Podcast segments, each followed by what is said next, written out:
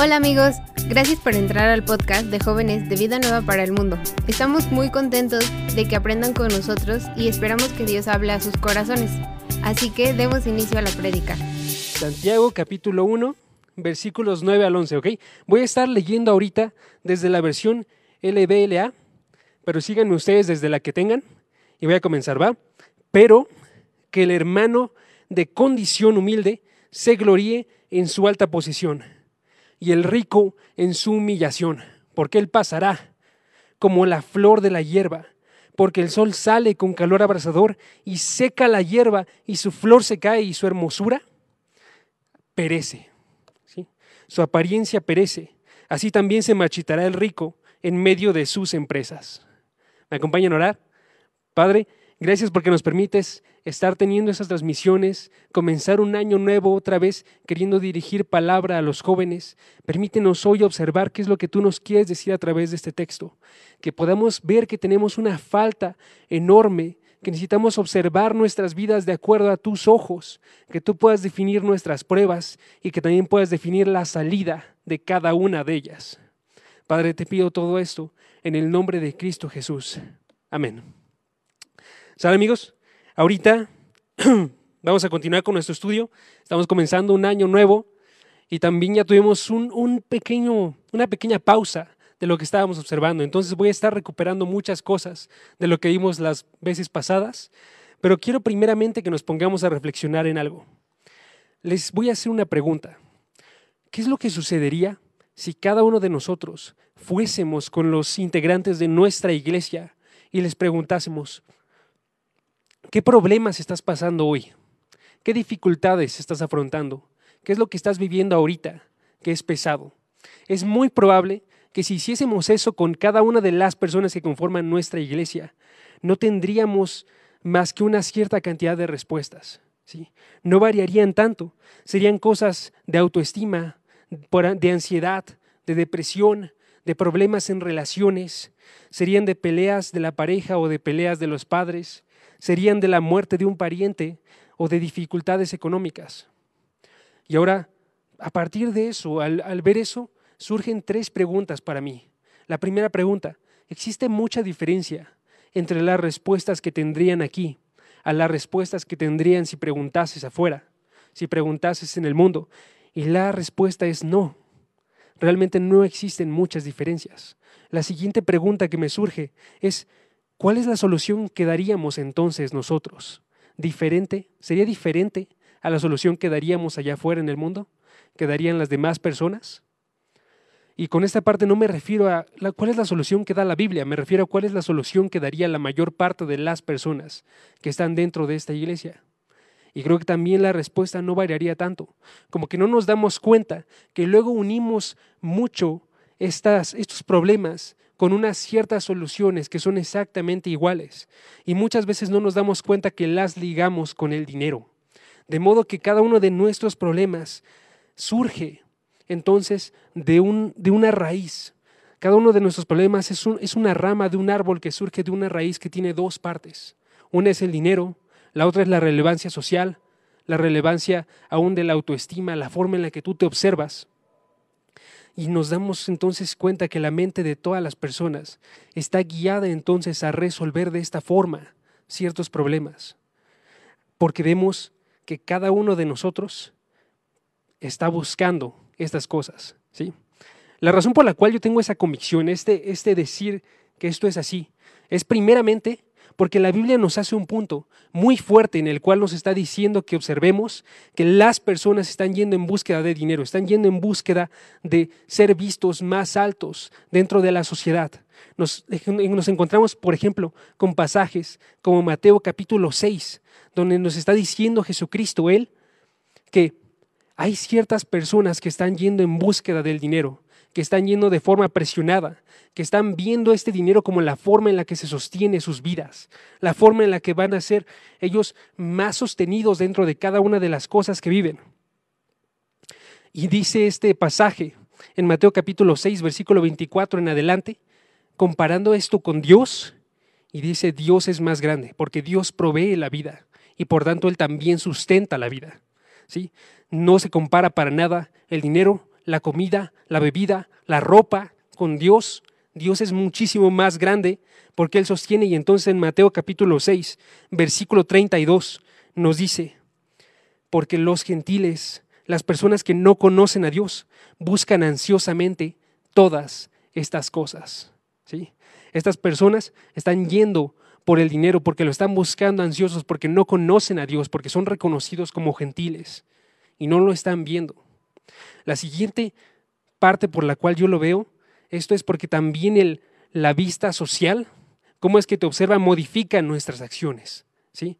Y constantemente también la Biblia reta a los discípulos de Jesucristo, por ejemplo, a que no lo nieguen a Él, a que no vean más grande la forma en la que los va a observar la sociedad. Por ejemplo, en Marcos 8 nos está diciendo cómo es que hay una sociedad que está odiando a Jesucristo, una sociedad que está como una persona adúltera, que está ignorando y siéndole infiel a Dios. Y entonces en Marcos 8, versículo 38, nos está diciendo aquí, dice, cualquiera que se avergüence de mí y de mis palabras en esta generación adúltera y pecadora, la, razón por la cual te avergonzarías es por la generación adúltera y pecadora, cualquiera de esas personas no debe de estar con Jesucristo.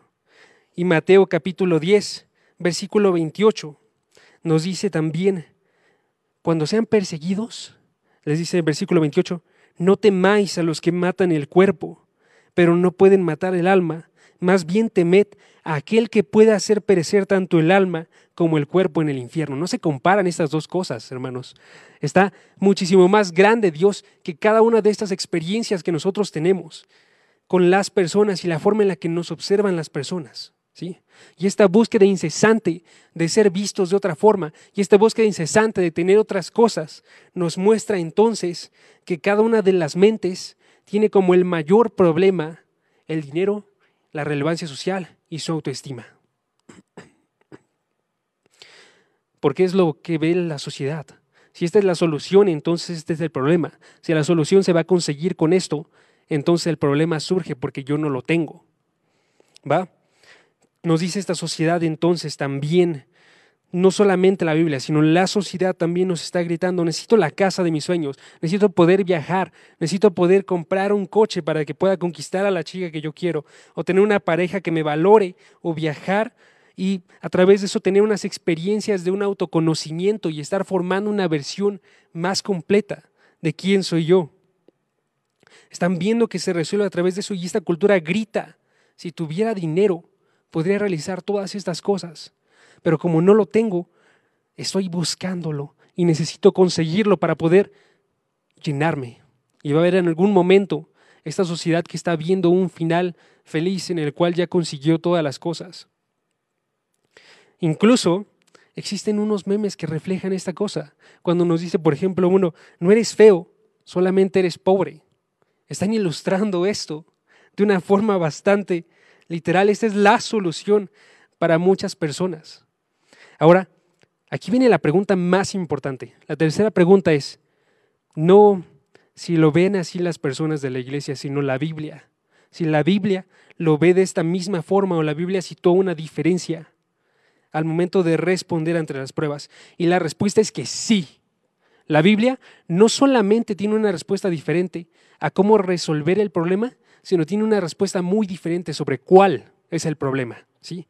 Es muy diferente la solución porque también es muy diferente la visión de la Biblia del problema. La visión de la Biblia, como nos ha platicado Santiago, es esta. ¿Ok? Y vamos a recapitular. ¿Qué hemos visto de Santiago? Hemos visto en Santiago que esta persona, este pastor, está queriendo edificar la vida diaria de sus lectores. Es un pastor que está realizando una consejería y entonces a través de los versículos 2 al versículo 8 nos está dando la respuesta de cómo es que tenemos que reaccionar nosotros a las pruebas, a las dificultades. Nos está dando también la confianza que podemos tener nosotros en ella. Nos está dando la razón que tienen estas pruebas y nos está, nos está dando también entonces su solución y su mayor enemigo. Eso es lo que hemos visto hasta ahorita. Hemos visto en Santiago capítulo 1, versículo 2, que la respuesta que nosotros tenemos que tener es una de gozo, es una de alguien que está disfrutando esto porque es algo que es bueno, ¿sí? porque tenemos una confianza. La confianza que nosotros tenemos que tener aquí es que Dios es quien está llevando esta prueba, porque es una prueba de fe y es una prueba que está siendo guiada por Dios para llevarnos a crecer. La razón de esta confianza proviene entonces de que tenemos un conocimiento real de Él, ¿sí? Un conocimiento real de Él y entonces sabemos que Él es el único al que podemos recurrir para resolver esto. Y la solución entonces es buscar la asistencia de Dios a través de su sabiduría. Versículo 5. Y el enemigo principal entonces de estas pruebas, versículo 6 al versículo 8, es que no es que no tengamos la sabiduría. Ese no es el enemigo final de todo esto, porque ciertamente no tenemos la sabiduría y no superamos una prueba porque no tenemos esa sabiduría. Pero el enemigo que está detrás de eso es que tengamos nosotros una duda que tengamos nosotros una falta de confianza y conocimiento de Dios. Y esto es a, lo que Santiago le llama una duda. ¿sí? Entonces ve la respuesta, que es el gozo en el versículo 2, ve en el versículo 3 al versículo 4 que hay una confianza y una razón, ve en el versículo 5 que hay un enemigo, que diga que hay una solución, que es la asistencia de Dios, y ve en el versículo 6 al versículo 8 que hay un enemigo principal, que es la duda.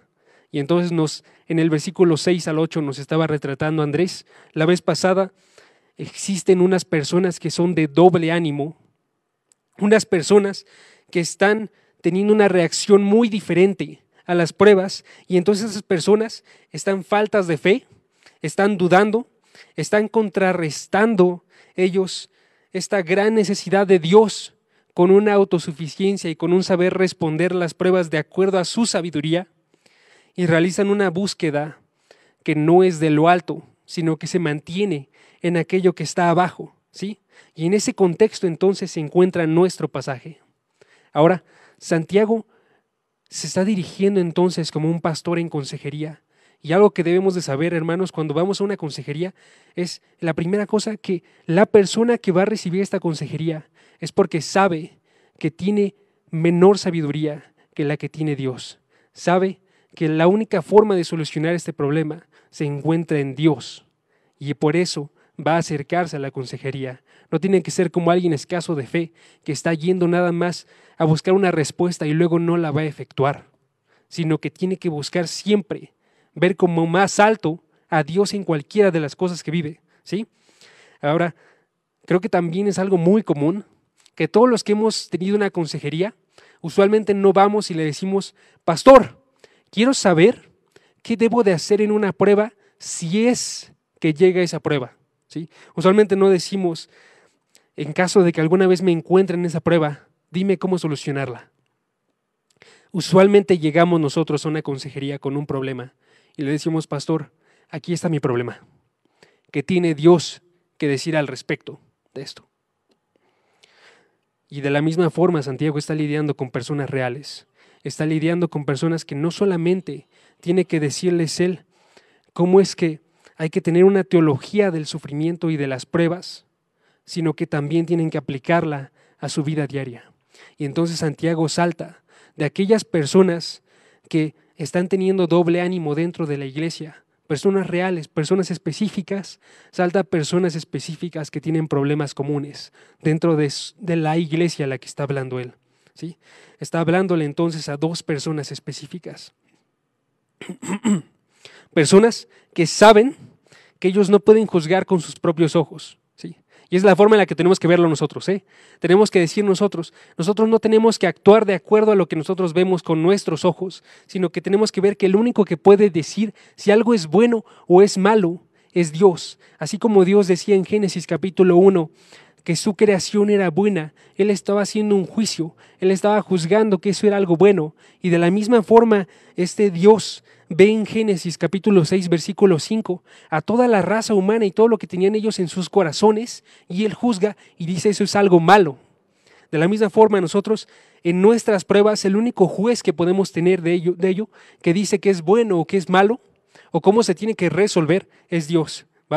Y entonces tenemos que ver qué es lo que nos va a decir aquí ahorita, qué es lo que va a decirle a estas personas que tienen problemas específicos, ¿sí? Y entonces hace un contraste, Santiago. Santiago capítulo 1, versículo 9, dice, pero que el hermano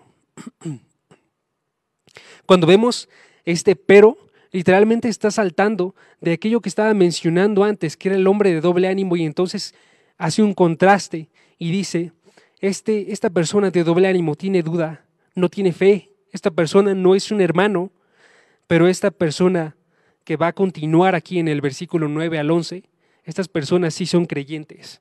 Está diciéndonos básicamente que aquí están las personas de doble ánimo, pero si hay gente que va a escuchar lo que Dios quiere decirles a sus vidas y va a actuar. Y entonces nos dice este pero, este contraste. Y las siguientes palabras lo destacan de mayor forma. Dice, pero que el hermano, dice, son claras porque este es el hermano. El, el hombre de doble ánimo es el hombre de doble ánimo, no es el hermano de doble ánimo. Y en cambio estas personas son hermanos que están actuando con fe, que están creyendo y que están respondiendo con un cambio dentro de sus vidas. Y entonces este pasaje es una sabiduría de lo alto que es entregado a hermanos en dos situaciones comunes del siglo primero y que vamos a ver que también son situaciones comunes ahorita y que nos busca llevar entonces a tener una relación diferente con nuestras riquezas. Y finalmente también es sabiduría de lo alto que va a cambiar la forma en la que nosotros concebimos nuestras vidas y por tanto tiene que ser escuchada. La forma en la que Santiago realiza esto es a través de dos paradojas. Dos paradojas, que paradoja significa es un hecho o expresión aparentemente contrario a la lógica. ¿Ok? Es un hecho o expresión aparentemente contrario a la lógica, de modo que presenta una aparente contradicción, pero lo presenta para hacernos pensar y para revelarnos una realidad dentro de esto. ¿sí? Entonces, estas dos paradojas, cada una tiene sus enseñanzas y sumadas nos muestran que así como Dios es el único que puede ver en Génesis y decir esto es bueno, es el único que puede definir cuáles son las pruebas que nosotros pasamos.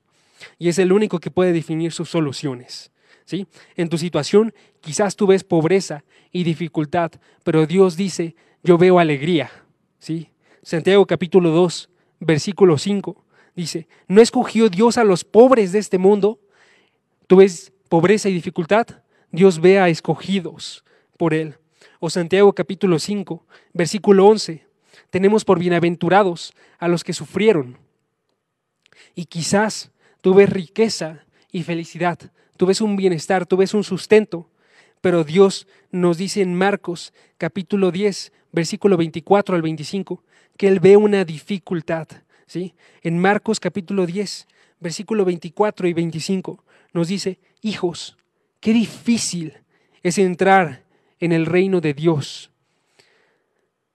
Es más fácil que un camello pase por el ojo de una aguja, que el rico entre en el reino de Dios.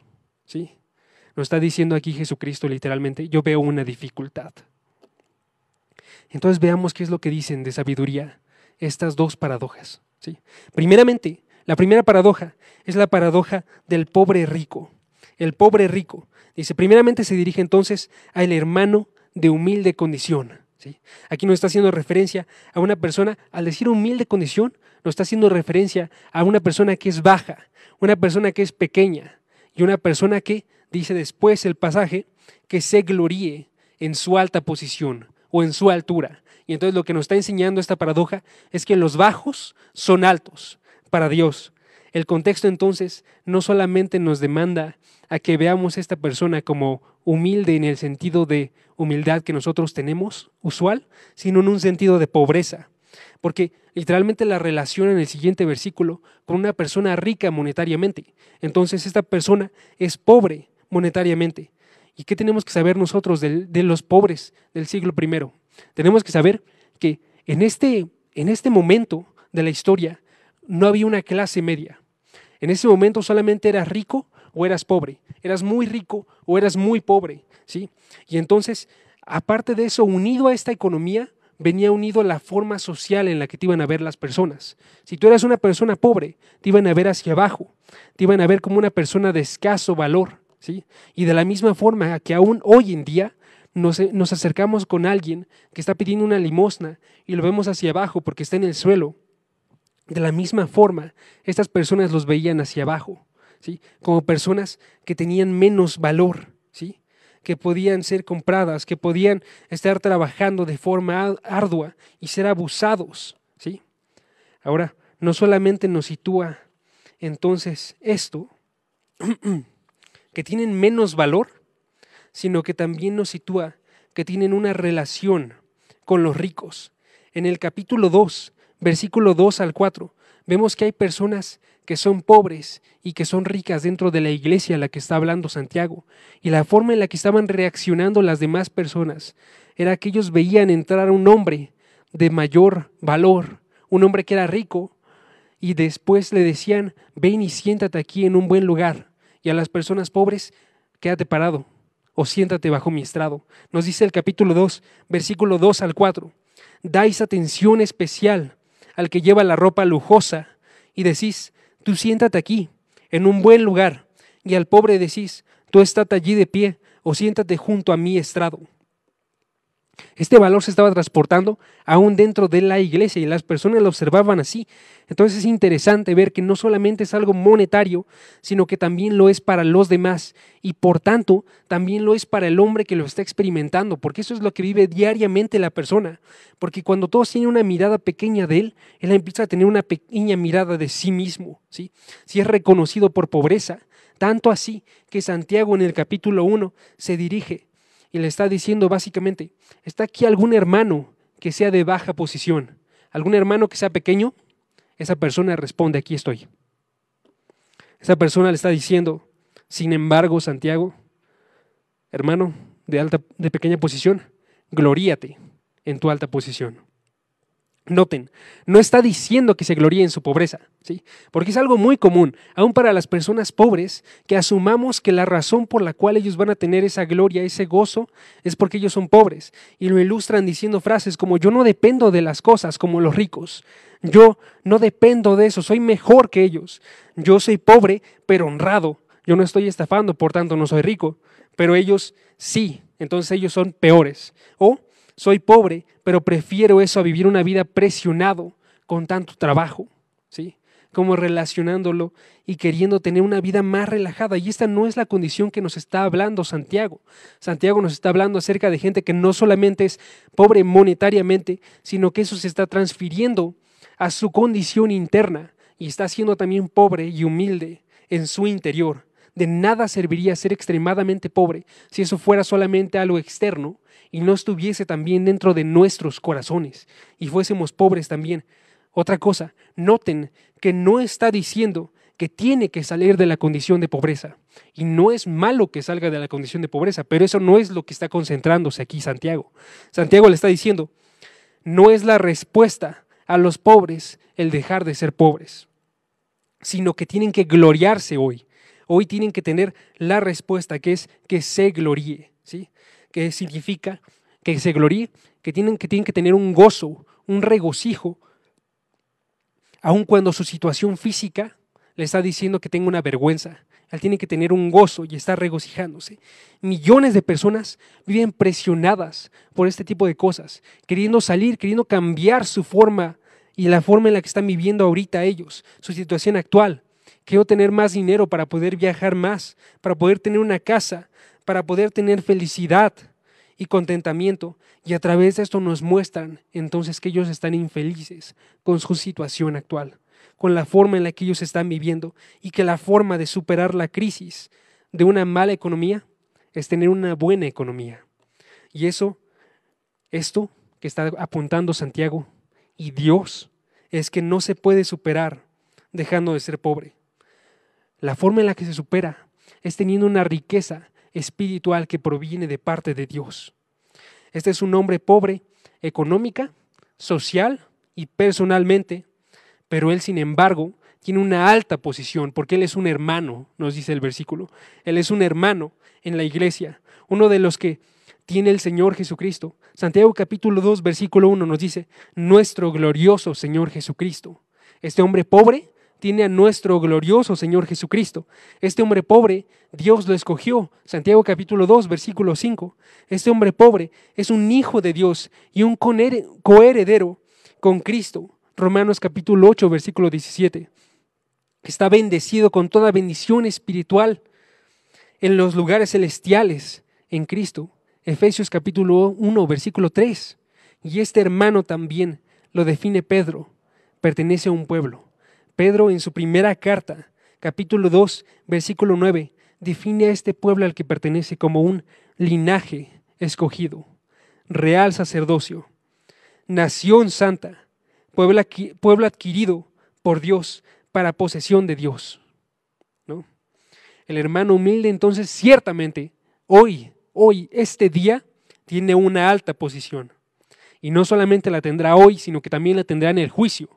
Cuando llegue el final y sea separada la paja del trigo, él será encontrado como justo delante de Dios. Esta alta posición entonces también tenemos que ver que no depende en lo absoluto de él, no depende de él. Dentro de la Biblia, esta imagen de gloriarse, cuando es positivo, cuando es positivo, siempre está ligado a Dios y a su actuar. ¿sí? De modo que nos dice Pablo en sus cartas, Él se gloría en el Señor. Segunda de Corintios 10, 17. Él se gloría en Cristo. Gálatas 6, 14. Él se gloría en debilidad, porque la gracia de Dios se hace más clara. Segundo de Corintios 11:30. Él se gloria en la iglesia de Dios que tiene un fruto. Primera Tesalonicenses, capítulo 1, versículo 20. Él se gloria en la esperanza de la gloria de Dios. Romanos, capítulo 5, versículo 2. Él se gloria porque sabe que va a haber un momento en el cual Él va a ver tienes esperanza, que es una esperanza segura, que va a ver la gloria de Dios de forma clara y presente delante de Él y va a morar. Y este pobre tiene la oportunidad de morar con el ser más grande y más asombroso que existe. Y esto todo es a través de la cruz de Cristo. Pablo nos dice en Gálatas capítulo 6 versículo 14, cómo es que él no puede simplemente gloriarse en todo, sino que se gloria primeramente en una cosa. ¿sí? Él se gloria, dice Gálatas capítulo 6, versículo 14, que jamás acontezca que yo me gloríe, sino en la cruz de nuestro Señor Jesucristo, por la cual el mundo ha sido crucificado para mí y yo para el mundo. Y entonces, para Pablo, esta cruz se convierte en la base que compra todas las demás cosas, que compra el estar con el Señor, el estar en Cristo, el estar en una debilidad, pero recibiendo la gracia. ¿sí? Esta cruz y todo lo que compra es aquello en lo que se gloría Pablo. ¿sí? Esta posición que ha sido pagada por Jesucristo para formar parte de su pueblo y ver la gloria de Dios. Y sin embargo, no solo tenemos que aprender a gloriarnos en medio de las dificultades, en medio de la pobreza, sino que también cuando nos encontremos en bienestar y en riqueza, también tenemos que aprender a gloriarnos. Y mucho de lo que eso implica es, tenemos que aprender a, en qué cosas no gloriarnos, qué, cosas no deben de ser nuestro gozo. ¿sí? Tenemos que aprender también a gloriarnos cuando somos ricos, y ahí es donde entra la parábola del rico pobre. ¿sí? El rico aquí hace referencia también a un hermano. Es un hermano porque nos dice la frase, está ligado al pobre, como diciéndonos, el hermano de humilde condición y el hermano rico. ¿sí? El hermano de humilde condición y el hermano rico. Y entonces podemos saber que hay creyentes que también son ricos. Ejemplo, en Santiago, capítulo 2, versículo 1 al 4, donde nos está haciendo referencia a cómo es que llegan hermanos a la congregación que son ricos. O fuera de Santiago en el resto de la Biblia nos está apuntando con ejemplos como José de Arimatea, como Saqueo, como los creyentes en Primera de Corintios capítulo 11 que estaban durante la cena y estaban presumiendo sus riquezas delante de todos los demás, que también estaban formando parte de la iglesia. ¿Sí? Podemos saber entonces si tenemos que quitar nosotros de nuestra cabeza, al menos dentro de estos versículos, que todos los ricos nieguen a Dios. ¿sí? De la misma forma, también tenemos que estar conscientes que son menos comunes, que estas personas, aunque podríamos pensar que porque tienen una mejor educación, porque tienen mayores medios de estudio, porque no tienen dificultades para moverse, para ir a la iglesia, porque tienen una provisión de Dios en sus vidas que es constante y que deberían de ver ellos como un milagro. Podríamos pensar que ellos están más sencillos de ver a Dios de forma clara Marcos 10 nos sitúa que Jesucristo ve con sus ojos que ellos tienen una dificultad mayor. Nos dice en Santiago, que en Marcos, capítulo 10, cuando está el joven rico, que Jesús le dijo, tienes que dejar tus cosas y seguirme. Y esta persona no, los, no las dejó porque tenía muchas posesiones, ¿sí? y se fue triste de ahí. Ahora, eso no es un mandamiento para que cada una de las personas que son ricas dejen todas las cosas, sino que nos está ilustrando en Marcos capítulo 10, versículo 24 y 25, que qué difícil es entrar en el reino de Dios. Es más fácil que un camello pase por la hoja de una aguja, que el rico entre en el reino de Dios. ¿Sí? Hay una dificultad, tienen una mayor dificultad para seguir a Jesús. Tienen un corazón que tiene que estar dependiendo de todo, pero no quiere dejar sus riquezas. Y tenemos que ver entonces que cada uno de los que se acerca a Jesucristo tiene que ir como alguien, como alguien que está dependiendo solamente de, de Dios, que está desnudo, que está mendigando, que está diciéndole que yo miro que te necesito. Pero sin embargo la sociedad actual ahorita dice que yo no merezco el, el estarme humillando y nunca me voy a humillar por nada. ¿sí? Y si tenemos esto y, y no nos queremos humillar por cosas muy pequeñas, ¿cómo nos humillaremos cuando sea por Dios? Porque nuestro corazón es tan duro que funciona al revés. Ahora nos ilustra entonces también que los hermanos ricos, estos también pueden tener una gloria, sin embargo, estos también pueden tener una buena gloria. ¿sí? Tienen una gran prueba, pero pueden tener una buena gloria. y si lo comparamos ahorita con la situación actual, nosotros somos más ricos que pobres. Ahorita en comparación con el siglo I, nosotros tenemos demasiadas cosas más que ellos. Nosotros ahorita podemos tener pertenencias, podemos tener una casa, podemos tener lujos como videojuegos, como salir de vacaciones, como estar caminando y por, la calle y viendo a la gente pobre y no sentimos ninguna responsabilidad por ellos. La gente de clase media no es vista para, para abajo por la mayor cantidad de la sociedad. La gente de la clase media puede tener comida y techo. La gente de la clase media no se siente que puede morir en cualquier momento. Pero esa es la forma en la que ilustra Santiago que tenemos que sentirnos. lo peligroso del ser ricos, en este pasaje específicamente, está haciendo referencia a algo muy singular, ¿sí? a una sola cosa. Está haciendo referencia a Santiago a través de su ilustración a la, limitada vida que tenemos nosotros. Y cómo es que esa vida puede desaparecer en un, en un momento. Nos dice Santiago capítulo 1, versículo 10 al 11. Pues él pasará como la flor de la hierba, porque el sol sale con calor abrasador y seca la hierba, y su flor se cae y la hermosura de su apariencia perece, y así también se marchitará el rico en medio de todas sus empresas. La prueba que tiene que superar este hermano rico es que él tiene que dejar de ver como seguro, como como si fuese un Dios que puede superar todas las pruebas a través de su dinero. Y tiene que ver que esto puede desaparecer en un solo instante.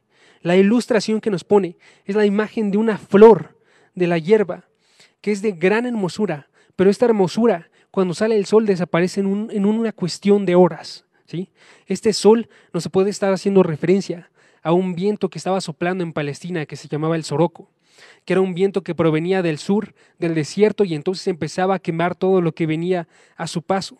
O podría hacernos referencia simplemente al sol de Palestina, que si no se cuidaba la planta, si no se le daba agua, simplemente el sol podía exterminarla en un par de horas y dejarla inútil, más que como combustible. ¿sí? Ahora, ciertamente nosotros no tendríamos que depender de algo así si esto puede desaparecer en un par de horas.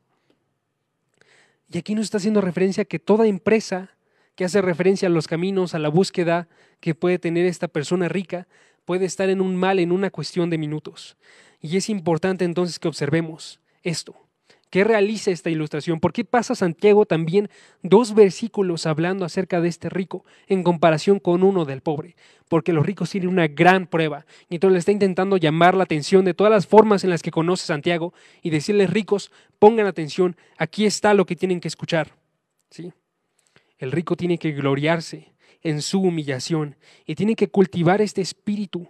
Y chequen, no es algo que sucede de un día para otro No es algo que sucede de un momento a otro, sino que es algo que tiene que ser cultivado, que tiene que ser duradero, porque así como la pobreza no desaparece en una cuestión de días, y de hecho en este tiempo podrías vivir pobre toda tu vida, una vida entera.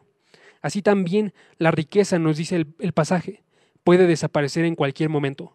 Ahorita, en 10 años, al final de tu vida, puede desaparecer. Finalmente, siempre va a desaparecer.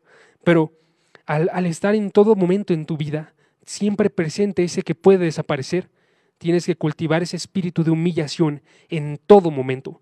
En todo momento tiene que estar, ¿sí? No puede desaparecer esto.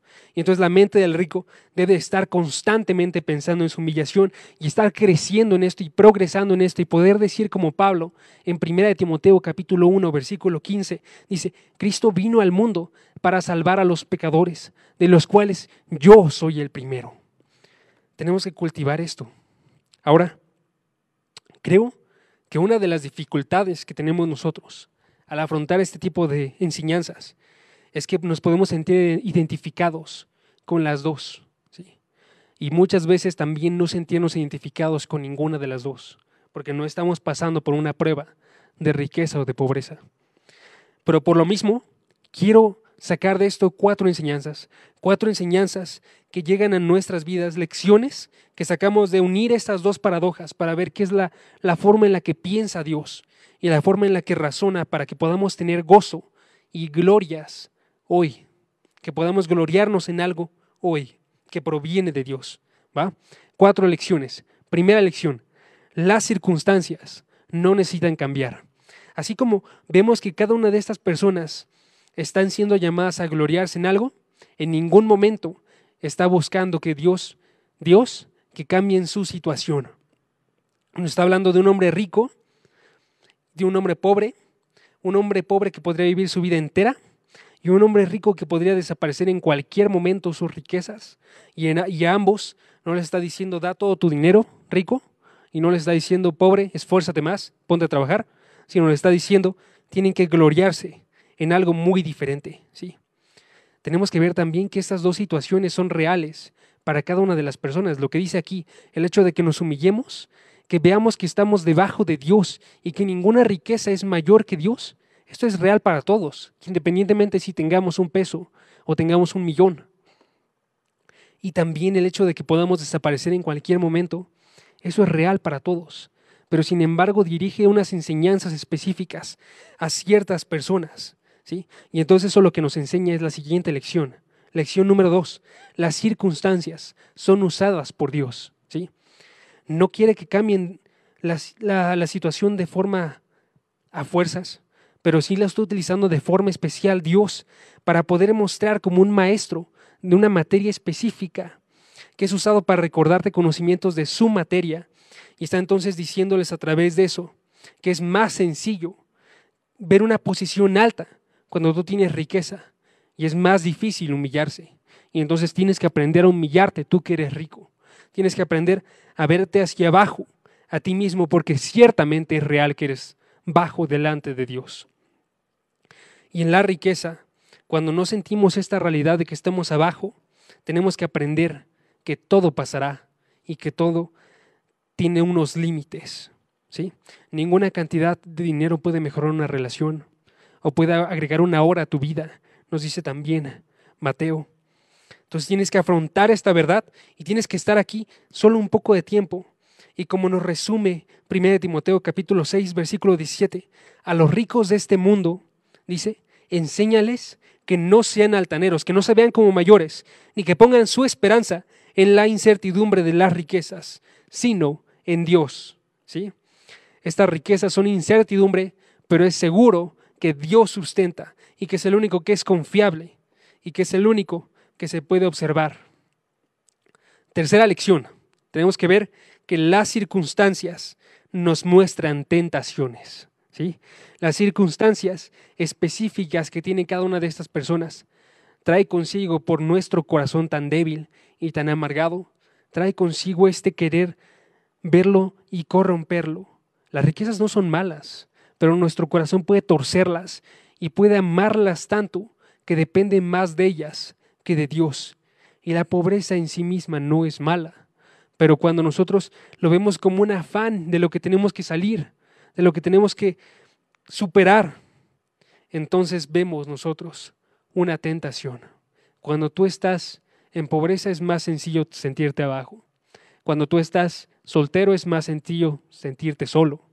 Cuando tú estás con problemas dentro de, de tu escuela, que no estás queriendo superar las materias, no estás pudiendo superar las materias, te puedes sentir más inútil o más pequeño de inteligencia. Es cierto todo esto. Sin embargo, eso nos impulsa entonces a que veamos un reto. Así vamos a observar con fe a la aceptación de Dios sobre todas las demás y a las riquezas que da Dios sobre todas las demás ¿sí? y no sucumbir delante de todas estas tentaciones. ¿sí? Ahora, entonces la forma en la que lo observa este pasaje es que cada una de las situaciones viene con sus propias tentaciones. Y entonces en Proverbios, muy sabiamente, Proverbios capítulo 30, versículos 7 al 10, vemos la imagen de un hombre que sabiendo que la riqueza por su corazón lo puede alejar de Dios y la pobreza por su corazón lo puede alejar de Dios, la forma en la que este pobre ora es la siguiente. Nos dice, no me des pobreza ni riqueza, dame a comer mi porción de pan, no sea que me sacie y te niegue y diga quién es el Señor, o que sea menesteroso y robe y profane el nombre de Dios. Ninguna situación viene escasa de una tentación para los hombres, pero todas son pruebas para poder superarlas. ¿sí? Y entonces tenemos que ver, cuarta lección, que las circunstancias son una oportunidad, son una oportunidad, ¿sí? Para poder demostrar, gloriarnos en que somos gente de Dios e hijos de Dios, ¿sí? Cada uno de nosotros somos unos hijos de Dios y la forma en la que lo coloca John Piper me encanta. Es, dice, Dios es más glorificado en ti cuando tú estás más satisfecho en Él. Dios es más glorificado cuando tú tienes un mayor gozo, cuando tú estás viéndolo como un objeto para gloriarte, que es muchísimo mayor que todo lo demás. Y a través de eso se le da la gloria a Dios. El hombre de doble ánimo no ve a Dios como mayor. El hombre de doble ánimo va por las circunstancias, va por la sabiduría que él tiene. Pero el hombre que es de fe, el hombre que es de fe está humillado y dice, Dios vale más que todo lo demás que estoy viviendo. Y andamos entonces en una seguridad con una falta de seguridad. Una vida entera de pobreza, una vida entera de riqueza son solamente terrenales y ninguna de las dos se compara con la vida que se experimenta en Dios. De la misma forma, son oportunidades también para ser perfeccionados con Dios, las pruebas. Hay veces en las que Dios va a quitar cosas de tu vida o va a dejar que permanezcas en ciertas cosas. Puede dejar que permanezcas en dificultad y pobreza por años o puede quitarte de repente todo lo que tú tienes. Y ambas cosas son mayores cuando aprendes algo de Dios y valen menos todas estas cosas cuando aprendes algo de Dios. Y eso es lo que tenemos que ver. Dios es amoroso y nos está haciendo sustentarnos en quién es Él por sobre todas las demás cosas. Y entonces, cuando nosotros perdemos algo, si perdemos dinero o reputación o lo que quieras, pero aprendemos a gloriarnos en Dios, esto vale más que todo lo que tú perdiste. Todo lo demás podía desecharse para aprender esto. Y por eso tenemos que tener esta lógica, ¿sí? Nos dice el Salmo capítulo 127, versículo 1, si Jehová no edificare la casa, en vano trabajan los que edifican, si Jehová no guardare la ciudad, en vano vela la guardia. Y ahorita Santiago está mostrándonos cosas que son hechas en vano en las vidas de todas las personas y que tenemos que verlas así. Es, todo esto es en vano, en vano Jehová, este, en vano es todo si Jehová no guarda aquello. ¿Okay? Esa es la forma en la que lo veía Pablo. Y entonces Pablo, cuando estaba frente al aguijón en su carne, que le fue provisto, Pablo que había ido al tercer cielo y había visto visiones increíbles y había experimentado y tenido una experiencia, dice 2 Corintios 12:7, de la extraordinaria grandeza de las revelaciones y podríamos pensar nosotros, es conocimiento de Dios, es, un, es una buena experiencia de Dios, no puede traer consigo tentaciones. ¿Qué creen? El corazón de Pablo es también el de un hombre que es duro, que está buscando alejarse de Dios. Y entonces Dios actúa para que no se aleje. Y entonces nos dice, segunda de Corintios, capítulo 12, versículo 7, dada la extraordinaria grandeza de las revelaciones. Por esta razón, para impedir que me enalteciera, para impedir que yo me hiciera más grande de lo que yo era, me fue dada una espina en la carne, un mensajero de Satanás que me abofetee para que no me enaltezca. Satanás fue utilizado aquí por Dios para conseguir que Pablo no se enalteciera. Y entonces a Pablo, cuando le es quitado esto que pudo ser su salud, cuando le es quitado al darle este aguijón en la carne, entonces Pablo busca y quiere, como todos los hombres, salir de eso, que se le quite, que cambie la circunstancia. Así como un pobre no pide, déjame seguir siendo pobre, Pablo estaba pidiéndole a Dios, Pablo, quita, dice a Dios, quita esto de mí. Y la forma en la que responde Dios en el versículo 8 es, cuando dice acerca de esto, tres veces he rogado al Señor para que me lo quitara. Él me ha dicho, te basta mi gracia, te basta mi gracia, pues mi poder se perfecciona en la debilidad. Por tanto, dice Pablo, muy gustosamente, muy gustoso, con lleno de gozo, me gloriaré más bien en mis debilidades, para que el poder de Cristo more en mí. ¿Sí? Pablo termina gloriándose en su humillación y termina gloriándose en su alta posición, en su humillación en lo que está viviendo, en el hecho de que él es alguien pequeño, inmortal, y en su alta posición, porque el poder de Cristo está morando en él. Entonces, ¿cuántas veces nosotros pedimos que nos quite cosas Dios? ¿Cuántas veces nosotros pedimos que cambie la situación? En vez de pedirle a Dios sabiduría, Dios permíteme gloriarme, tener un gozo en ti mayor dentro de lo que estoy viviendo. Para terminar, amigos, quiero darles unas preguntas para que reflexionemos hoy. ¿Qué es lo que estamos viviendo en nuestras vidas? ¿Cómo es que esto nos tiene que impactar? Que no se vea, que no se vea como algo lejano, sino que las pruebas que nosotros estamos llevando ahorita pueden ser analizadas. ¿Ok? Son seis preguntas. Primera pregunta, ¿tus circunstancias dudan? ¿Tus, tus circunstancias dictan tu perspectiva, te indican cómo te encuentras o definen cómo te sientes. Tus circunstancias definen la forma en la que te sientes. Otras personas indican quién eres o aún una visión de ti está indicando quién eres. ¿Qué te está preocupando hoy? ¿Qué concentra tu mente este día? ¿Qué es lo que está llenando tu mente y está buscando realizar cada una de tus acciones? ¿Qué debes de vigilar? ¿A qué estás más tentado dentro de tu situación actual? O dicho de otra forma, ¿en qué te sientes más seguro hoy? Y una última pregunta. ¿Piensas que Dios diría que esta cosa en la que te sientes más seguro es realmente necesaria? Hermanos, recuerden su posición en Dios. Recuerden qué es lo que es más grande y que cada uno de nosotros podamos ver y decir como Jeremías, no se gloríe el rico en su riqueza, ni el sabio en su sabiduría, sino gloríes en esto, en que me conocen.